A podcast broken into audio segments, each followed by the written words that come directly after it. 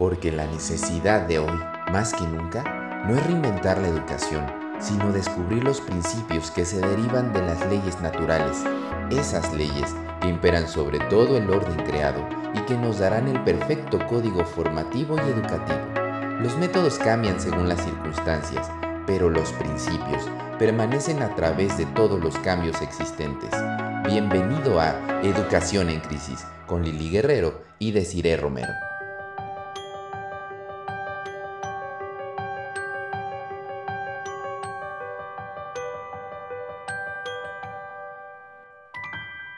Bienvenidos a este nuevo episodio de Educación en Crisis. Yo soy Desiree Romero y para mí es un gusto estar de nuevo. El episodio de hoy se llama La ternura de la madre, el primer agente educativo. Recientemente hablaba con mi esposo. Me siento como en un módulo de la vida llamado ternura materna. Haré el recuento de algunas lecturas que han marcado fuertemente mi corazón respecto de este tema. Y creo que esto ha, hecho como un clic en mí para darme cuenta de lo importante que es el trato afable y apacible en el hogar, principalmente de la madre hacia los hijos. Una de estas lecturas es una cita de Charlotte Mason que dice, ¿Cómo pueden impartirse las ideas indefinidas que se manifiestan a sí mismas como ganas de algo? No pueden darse a propósito, ni tomarse en un tiempo preestablecido. Se mantienen en aquel pensamiento, el ambiente que rodea al niño como una atmósfera, la cual respira como su aliento de vida. Y es esta atmósfera en la que el niño inspira, las ideas inconscientes del recto vivir que emana de los padres, cada mirada con dulzura y tono de reverencia, cada palabra amable y cada acto de ayuda pasa a este ambiente del pensamiento, al mismo aire que el niño respira. El niño nunca piensa en estas cosas y puede que nunca llegue a pensar en ellas, pero durante toda su vida le provocarán esas ganas indefinidas hacia algo de lo que la mayoría de sus acciones emanan. Oh, cuán terrible es la presencia del niño pequeño entre nosotros. Hemos hablado en episodios anteriores que el ambiente es una parte fundamental de la educación. Como Charlotte Mason decía, la educación es un ambiente, una disciplina y una vida. Y esta idea acaba de ilustrar a mi corazón, ilustró de manera tremenda cómo cada acción, cada decisión es crucial sobre todo cuando dice pues la dulzura, el tono de reverencia, palabra amable, pues esto forja el mismo carácter del niño, no lo que decimos, sino lo que hacemos. También investigando pues en esta filosofía educativa, sabemos quienes la conocemos que los libros son una parte fundamental. Ese aprendizaje de mente a mente, como decía Charlotte Mason, mentes brillantes y apasionadas por su tema, transmitiéndote de una manera maravillosa el conocimiento, es una fuente eh, sin duda no solo de conocimiento, sino también para niños, chicos y grandes. El leer biografías inspiradoras, el leer em, historias morales, de esas historias con moraleja o con un aprendizaje eh, de valores, les ayuda a construir eh, aún la experiencia moral. Sabemos que los chiquitos pues tienen poca experiencia en la vida, sin embargo, les ayuda y forma parte de esta experiencia moral. Pero una autora eh, hay un libro que se llama Book Girl en inglés o The Enchanted Hour. En este habla específicamente de los beneficios de la lectura, en el desarrollo, etc. Eh, una de estas autoras decía que el primer acercamiento a la virtud mucho antes que la literatura es la ternura de la madre. Entonces,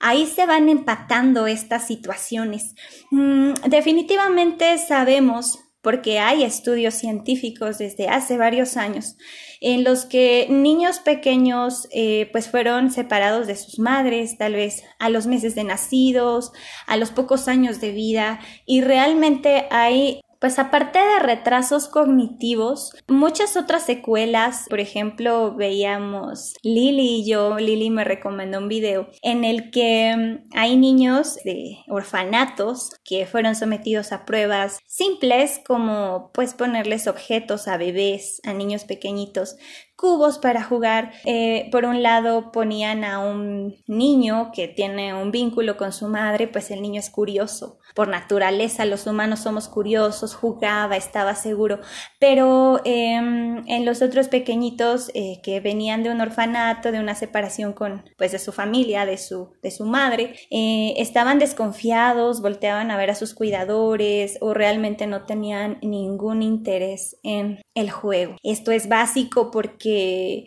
eh, la curiosidad es algo que nos lleva al aprendizaje, al deseo de aprender y todo esto pues parte de tener nuestras necesidades básicas cubiertas. Esa necesidad de obviamente alimento, sustento, pero más allá, esa necesidad emocional de amor y de aceptación parte de la madre. Entonces, eh, pues esto ha sido confrontante, digo yo, yo creo que ninguna madre que nos escucha en este momento, eh, pues diga, no, no quiero ser tierna, no quiero hacerle bien a mi hijo, claro, es, es parte de, de este deseo que Dios pone en nosotras, hacer lo mejor posible por nuestros hijos, pero no siempre contamos con estas herramientas. Y principalmente eh, la fuente de la sabiduría inagotable de la verdad muy por encima de cualquier estudio científico humano o muy por encima de cualquier mm, teoría o corriente humanismo,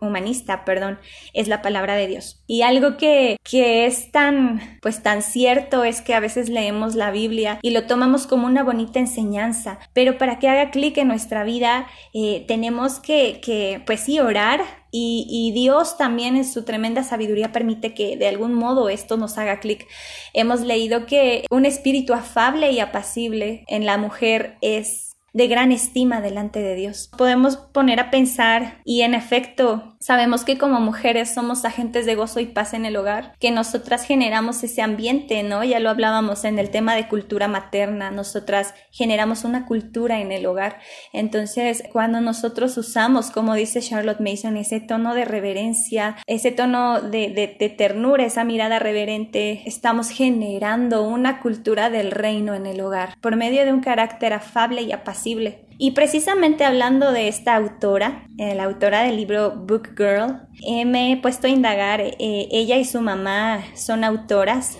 han escrito libros pues para la familia, para familias cristianas. Entonces, en un libro que se llama The Life Giving Home, que ya he hecho referencia de él anteriormente, yo leía que esta chica daba su testimonio. Le preguntaban cómo era que ella decidió seguir la fe de sus padres, porque estadísticamente muchos hijos de padres cristianos pues desertan de la fe se alejan. Y esto es algo que, ha tenido eh, un, un eco muy grande en mi corazón. Y gracias a Dios, pues por medio de muchos medios, valga la redundancia, Dios me ha, me ha enseñado lo que eh, pues ahorita les voy a compartir. Esta chica dice que todas esas tardes que ella puede recordar, esos días de paz, de gozo, de camaradería, de conversación, de ayuda, de perdón, de misericordia, de belleza, de bondad, hospitalidad hacia otros, tradiciones en el hogar, em, pues obviamente que, que acercan a la familia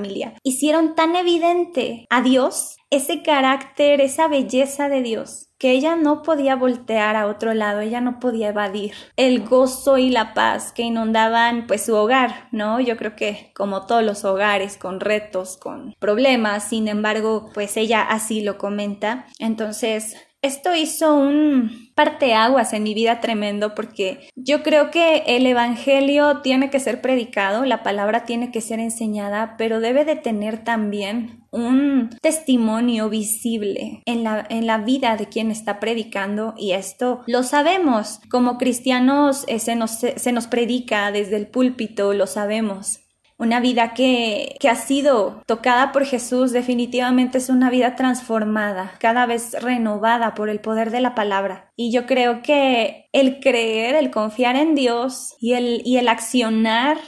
Dios de alguna manera nos permite accionar, nos permite accionar cuando entendemos, cuando conocemos, cuando solo es una palabra sin sentido como afable y apacible, puede que sea algo ambiguo, pero cuando, cuando Dios nos muestra el significado a través de muchos ejemplos, como yo puedo decir en estos casos de lectura, de aprender de otras personas, es, es algo vivo, es algo que, que, puede, que puede transformarnos. Obviamente no, no digo que necesitemos algo más que la palabra, la palabra es suficiente, porque más allá de leerla por encimita, pues debemos estudiar la verdad, debemos este, escudriñar las escrituras. Pero bueno, eh, también a través de estos testimonios nuestra, nuestra fe es fortalecida. Entonces, en otras ocasiones también he podido escuchar acerca de que, y es obvio, no, no lo tengo que escuchar, es algo obvio, que si a nosotros como padres Dios no es como lo máximo, el centro de todos nuestros afectos,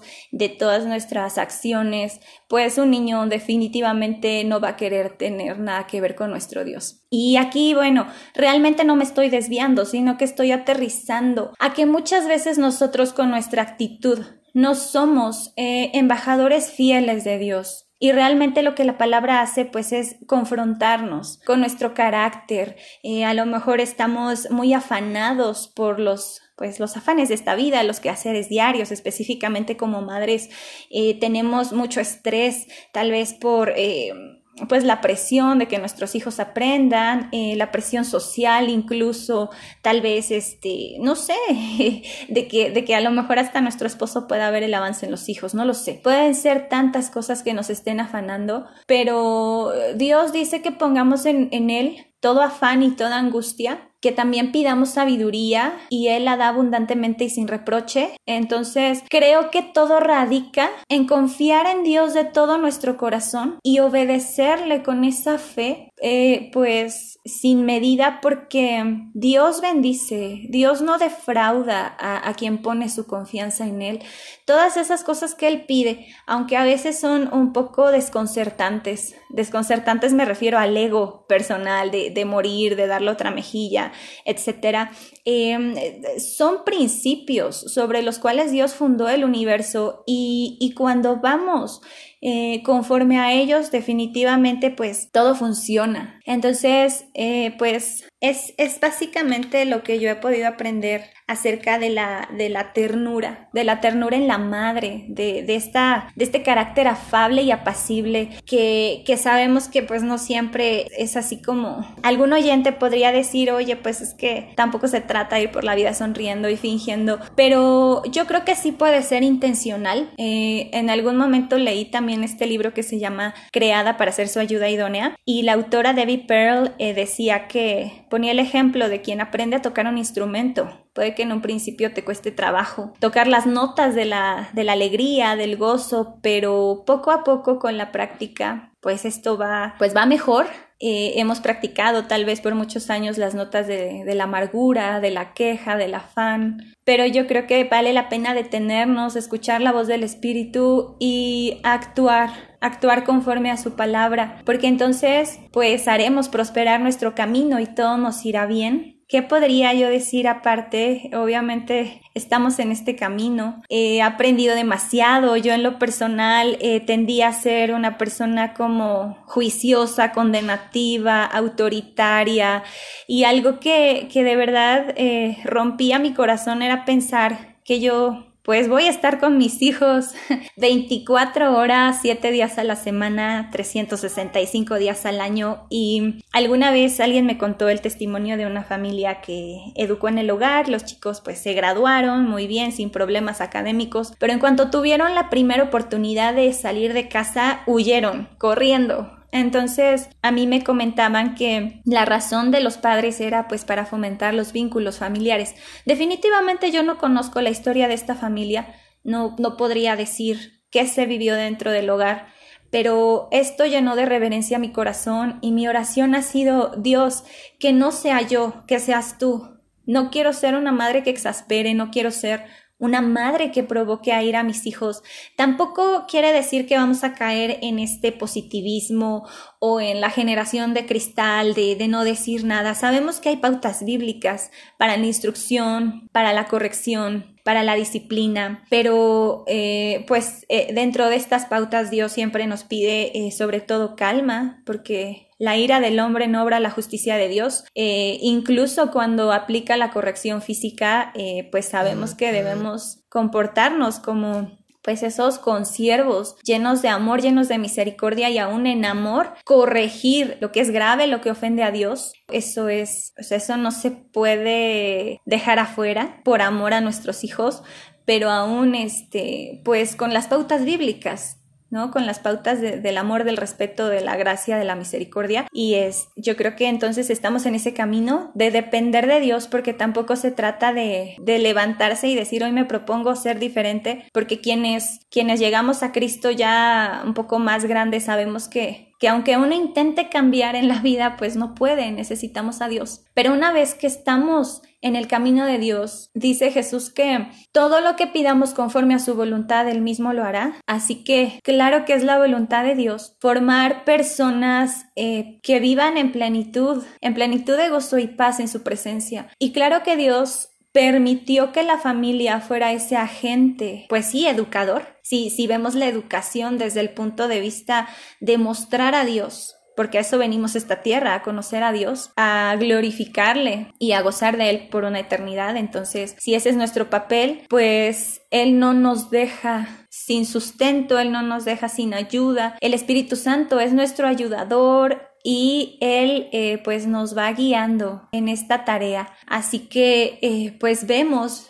ya no solamente pues en otras, en otras ocasiones, ¿verdad? Hablamos de, de aspectos educativos, pero vemos que también en el aspecto espiritual y emocional hay un eco muy grande cuando nosotros decidimos ir en contra del egoísmo, entregarnos a Dios, tomar nuestra cruz, seguirle, eh, dar nuestra vida en amor, no en sacrificio, en amor, porque estaba leyendo también recientemente este libro de los cinco lenguajes del amor de los niños y, respecto del servicio decía que un niño sabe identificar muy bien cuando el servicio se hace en dolor, en amargura, con reproche, esto no rinde ningún buen fruto, sino servir como Dios nos enseñó a servir, como Dios nos enseñó a ser esa autoridad llena de gracia, llena de servicio, de, de ayuda, de, de, de estar prestos y dispuestos. Y yo creo que esto se puede lograr cuando podemos vislumbrar los efectos que esto tiene de bendición a la vida, no solo de una persona, sino de la sociedad,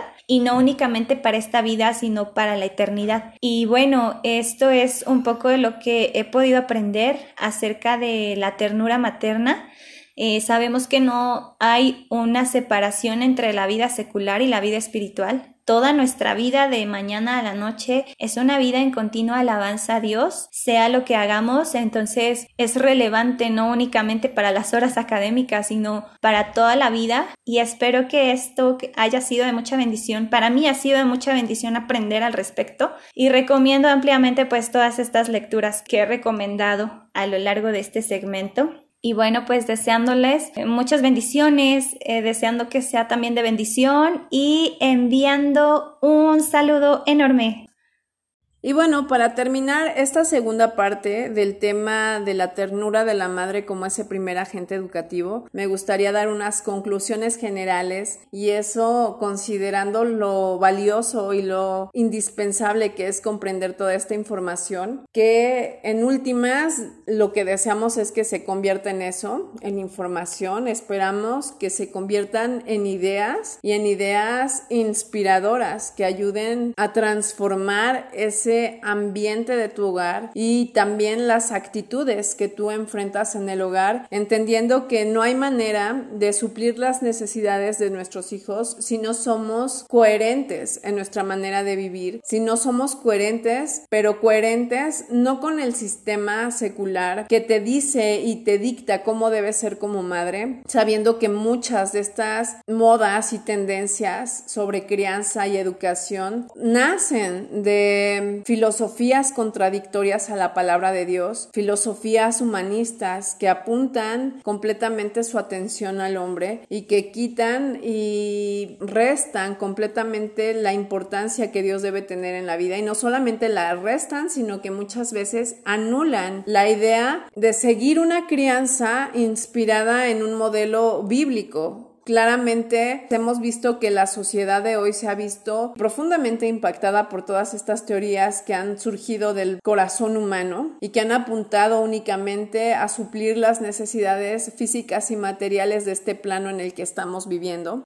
Ahora con este entendimiento en el que hemos visto que la dignidad de la mujer va más allá de algo que humanamente podemos entender y que humanamente podemos explicar, que esta dignidad es dada por un Dios que ha establecido relaciones humanas y cómo deben ser estas relaciones humanas y que a la mujer particularmente le ha delegado el cuidado y la formación de las mentes de sus hijos, dado que ella es quien interviene tempranamente por la cantidad de tiempo que pasa con ellos y que ella es definitivamente una ayudante y una, una persona que contribuye al perfeccionamiento, ¿verdad? De ese propósito divino en nuestros hijos entendemos que como madres podemos o contribuir a que este propósito divino se dé en nuestros hijos y no estoy hablando nuevamente de salvación, sino de el tipo de acercamiento que nosotros procuramos que nuestros hijos tengan a un Dios que sí puede salvarles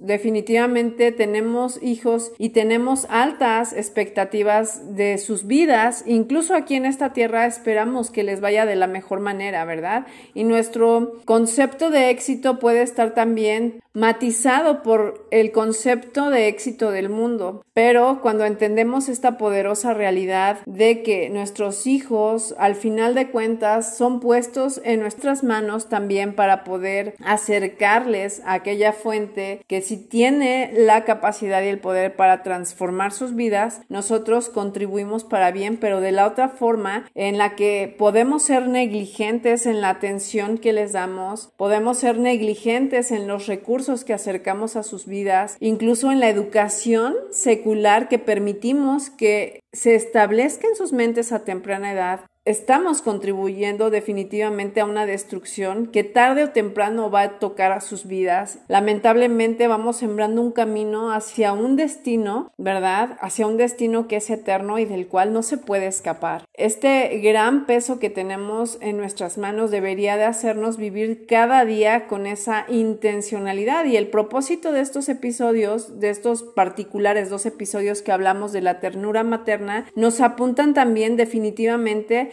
a la idea de poder ejercer dignamente nuestra labor en el hogar y dignamente involucra también ser conscientes de estos roles en los que Dios nos equipa para funcionar y para tener ese éxito en el hogar. Y bueno, para dar cierre a este séptimo episodio, no me queda más que citar esta frase de John Angel James que dice, una madre poco amorosa, de corazón duro, es una doble difamación sobre su sexo y su relación. El amor es su poder, su instrumento, y no puede hacer nada menos que nada sin él. Si nos quedamos con esta idea en la mente, podemos entender que no se trata de cuánto hacemos por nuestros hijos, sino que también importa de qué forma lo estamos haciendo. Digamos que si yo cocino algo y tengo en la mesa los mejores ingredientes y me dispongo a la cocina para seguir la receta tal cual, pero agrego solamente los ingredientes y no los sazono con sal ni pimienta, por muy frescos que estén los vegetales, por muy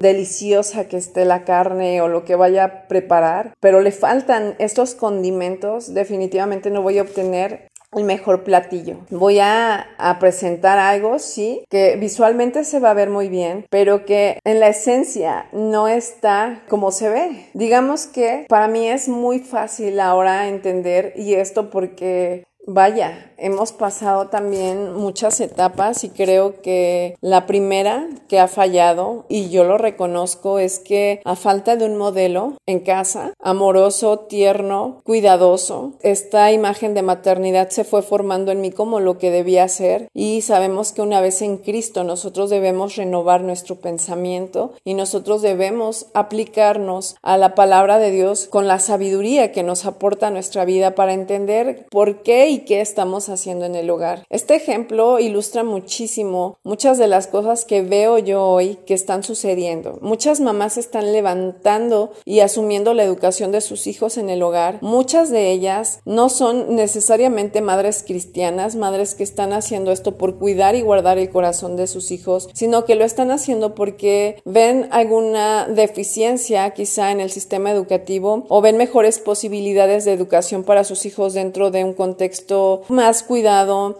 más preparado, digamos, en el que pueden brindar una educación personalizada y con ello tener los mejores vegetales en la mesa, tener la carne más deliciosa, pero presentar un platillo insípido, un platillo que solo deleitó a la vista y no deleitó pues al sabor, ¿verdad? No deleitó ni cumplió su propósito. Eso me parece que estamos haciendo hoy día en el sinfín de cosas que, que hacemos, pero que las hacemos sin este entendimiento. Y esta frase nos apunta a esa realidad, a la realidad de que no importa qué tantas cosas hacemos por nuestros hijos si lo que hacemos no está impregnado del amor y la ternura de la madre. Este es un instrumento, este, como lo decía la frase, es un poder que va a transformar ese platillo en un platillo hermosamente preparado con los vegetales más frescos, en un platillo que cumple esos requisitos más aparte es delicioso, ¿verdad? Que más aparte ha cumplido su propósito,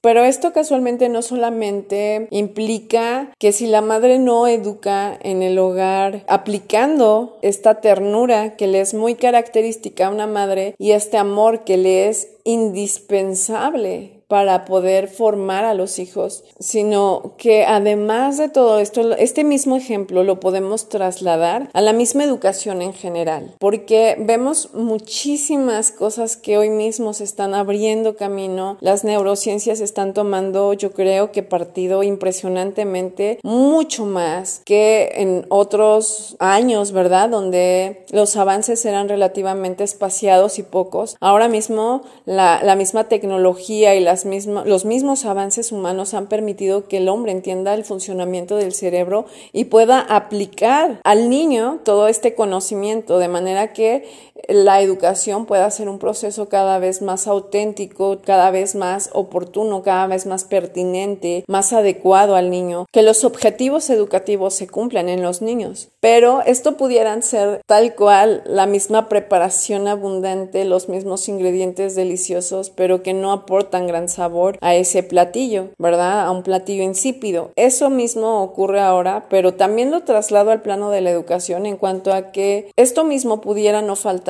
pudiéramos ya estar tan equipados de todos estos conocimientos neurocientíficos, de todas estas teorías educativas que suenan bellísimo, que suenan tan oportunas, que suenan tan bien y sin embargo estar cubriendo solamente esta parte. Definitivamente sacar la idea central de que el niño es una criatura creada a imagen de un Dios, como lo hemos venido diciendo episodio tras episodio, resta por completo al platillo su principal esencia. Estás entonces nada más educando una parte del niño, la parte que va a lucir, la que va a verse, la que tú puedes poner a la mesa y puede lucir deliciosa y probarla y no estarlo, ¿verdad? Al final de cuentas, preparar la esencia de esta educación también implica conocer quién es el niño, conocer quién soy yo como madre, qué influencia tengo en él, cuál es ese, esa influencia que yo debo ejercer en él y definitivamente cuáles son esos instrumentos que yo tengo para ejercer esta influencia. Una educación que, en la que solamente hay actividades en la que solo hay conocimiento, en la que solo hay recursos materiales, carece completamente de estos ingredientes que le van a dar ese sabor, que le van a dar esa esencia al platillo. Tenemos que ser súper cuidadosas porque ahora mismo, mientras yo digo todo esto, pues analizo mucho de mi, de mi práctica como madre. Analizo mucho y estos días en los que hemos abordado estos temas que nos han implicado tanto a Desiree como a mí, adentrarnos y profundizar un poco más sobre nuestra propia vida y ver que este modelo de una madre, aunque puede estar ausente, aunque pueda estar presente, la, la presencia física no necesariamente tiene que ver con la presencia eh, digamos, emocional o espiritual, esa conexión que, que la madre hace directamente con los hijos, que incluso pudieran no estar presencialmente juntos, pero la esencia de la madre se sigue sintiendo, ¿verdad? En el lugar en el que estés. Creo que muchos de nosotros carecimos de este modelo y ese modelo definitivamente era indispensable para poder reproducir algo en el hogar, aunque no indispensable. Personas que sin crecer en un entorno donde el modelo de la madre apuntaba a todas estas características que son deseables para la mujer y han podido reproducir en sus hogares algo diferente precisamente porque también de la ausencia podemos aprender, ¿verdad? Y podemos empezar a trabajar sobre nuestro carácter una vez que estamos nosotros al frente y a cargo de la educación de los niños. Y lo hablo como mujer porque nosotras, como ya lo hemos comentado, pasamos mucho más tiempo con ellos. Esto no resta la autoridad que tiene el padre dentro del hogar. Por el contrario, trabajamos colaborativamente con ellos sabiendo que nuestro rol es indispensable tanto como el suyo para proveer para las necesidades de nuestros hijos. Entonces, no es que si tú creciste en un modelo familiar inestable o donde la madre no desempeñaba su rol con estas características, es que tienes que hacerlo igual o es que te cueste trabajo comenzar a hacerlo desde una perspectiva nueva. Lo podemos hacer y definitivamente es deseable que lo hagamos. Es deseable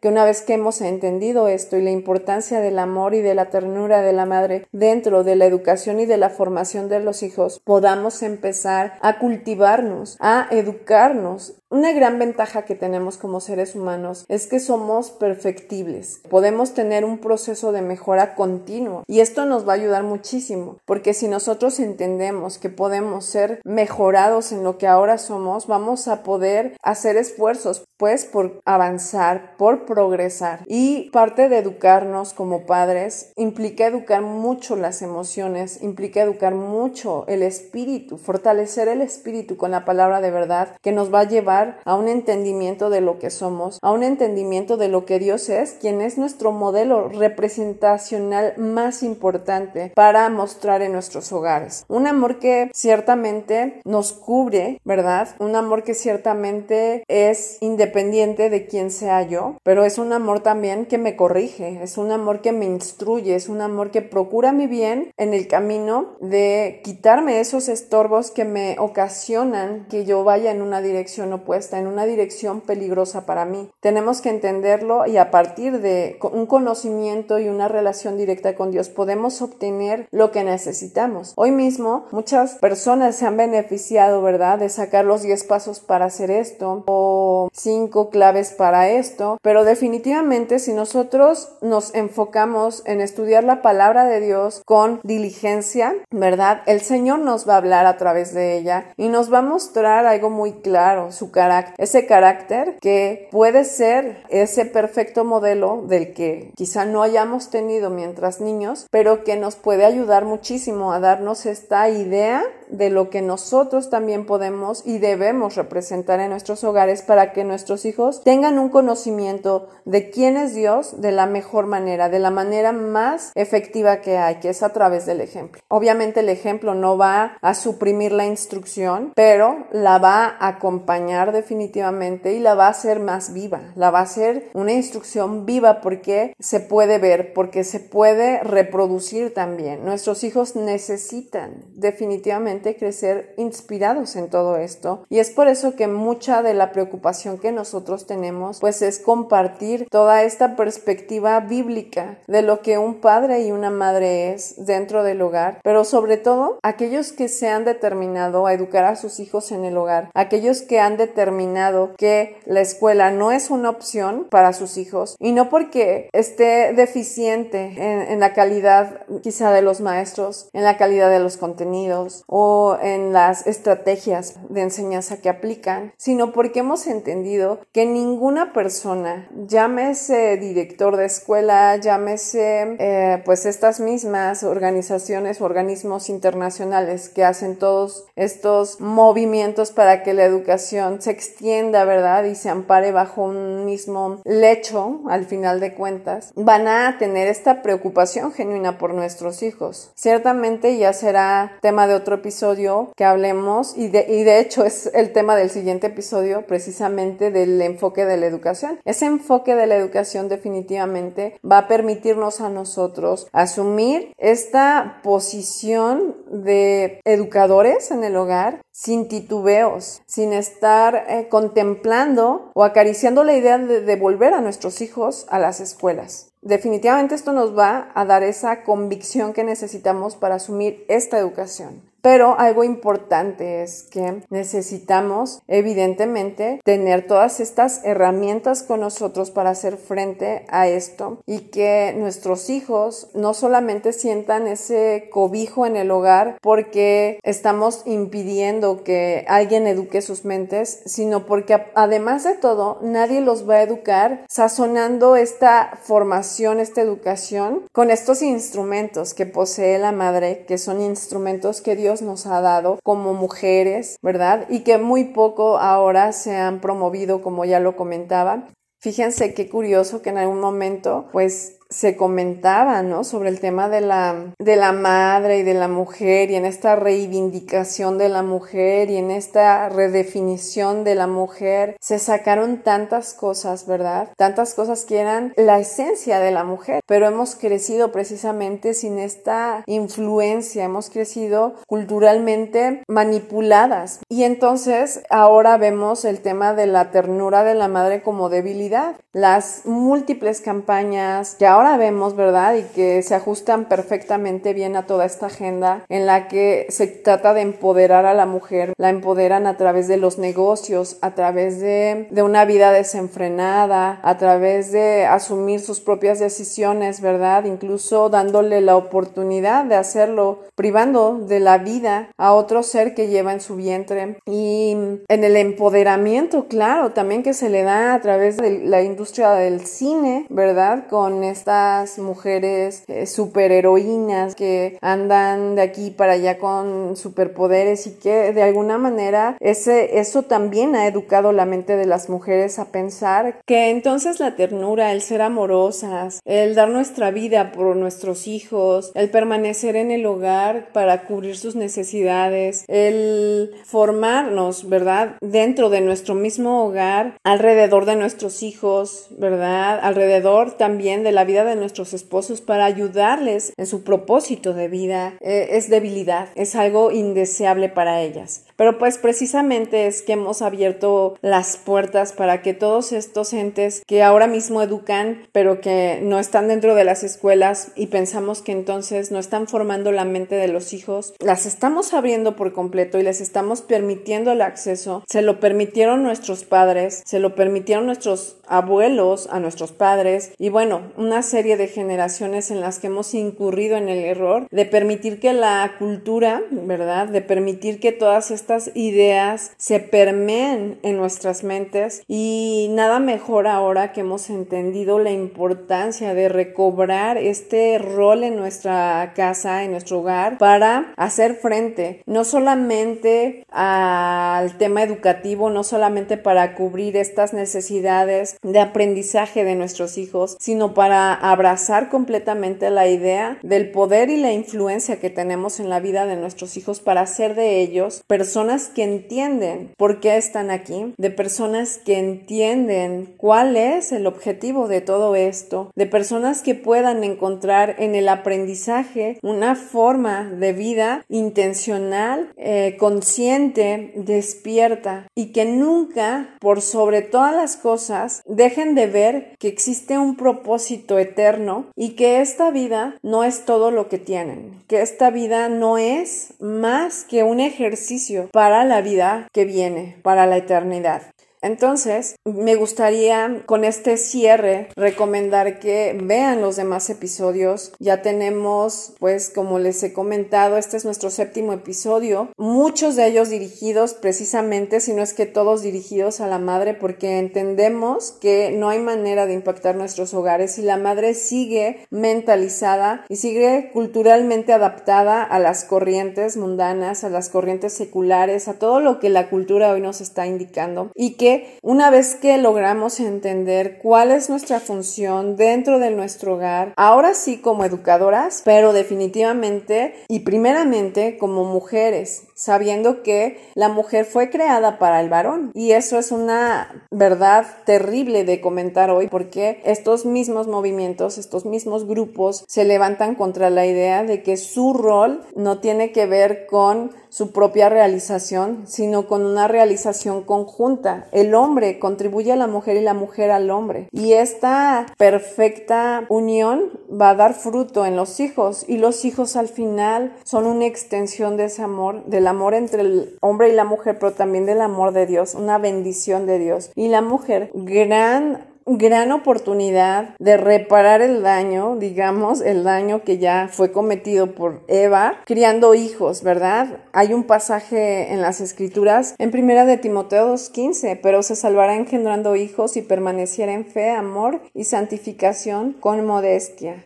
nos deja este gran mensaje, entender que hay mucho que podemos hacer, como les comento, todos los episodios que hemos abordado hasta este momento tienen que ver con la madre, precisamente porque la madre puede hacer una diferencia abismal en el hogar, porque solemos responsabilizar al varón cuando las cosas no van bien, cuando no hay provisión económica suficiente o cuando no hay un liderazgo espiritual. Y entonces eh, en ese espíritu de queja y de estar esperando que el otro responda a su labor, hemos descuidado un, papel fundamental en el orden del hogar, en la bienaventuranza del hogar. Hemos descuidado nosotras mismas este rol y es momento definitivamente de asumirlo con esta conciencia, con este compromiso, sabiendo que Dios mismo nos respalda en esto, sabiendo que hay maneras de ir creciendo, ¿verdad? En santidad, en fe, en amor. Definitivamente hay maneras de impactar en el hogar haciendo cambios pertinentes y oportunos y necesarios para que esto ocurra. Yo misma soy testigo de ese cambio. No digo que es perfecto ahora, pero yo sigo trabajando porque tengo fe en que un día todo esto va a dar fruto, no de salvación, pero sí de una vida que es consciente, de una vida que está cercana a Dios de una vida que entiende los preceptos de Dios y que va a poder tener un criterio respecto a las cosas que ocurren afuera, respecto a las cosas que están pasando ahora mismo en este bombardeo cultural que recibimos todos los días a través de las redes sociales, de los medios de comunicación, de la misma educación, que es lo más preocupante de todo. Y pues cierro ya con este episodio esperando que les haya sido de bendición tanto como para nosotros que sea un episodio en el que a pesar de que pudiera parecer repetitivo, sea solamente por un motivo, por el motivo de despertar la conciencia, de inspirar a otras madres a que este camino puede ser diferente y debe ser diferente, pero no diferente a mi manera, ni diferente a tu manera, ni a la manera del mundo, definitivamente diferente a la manera de Dios para que tengamos ese éxito garantizado, un éxito que no es el éxito que todos prometen, sino un éxito que verdaderamente necesitamos y que yo misma he podido comprobar las diferencias. Te invitamos a seguirnos en las diferentes redes sociales. Estamos en Instagram como comunidad Educación Viva, en Facebook Educación Viva igual en el canal de YouTube. Esperamos de verdad que esto pueda beneficiarles espiritualmente, edificarles y lo compartan con otras mamás que estén pasando por este proceso y que ustedes sepan que necesita también despertar a este llamado de la maternidad y sobre todo al llamado de educar a nuestros hijos en el hogar, dado las circunstancias en las que la educación de hoy se encuentra. Gracias a todos por escucharnos.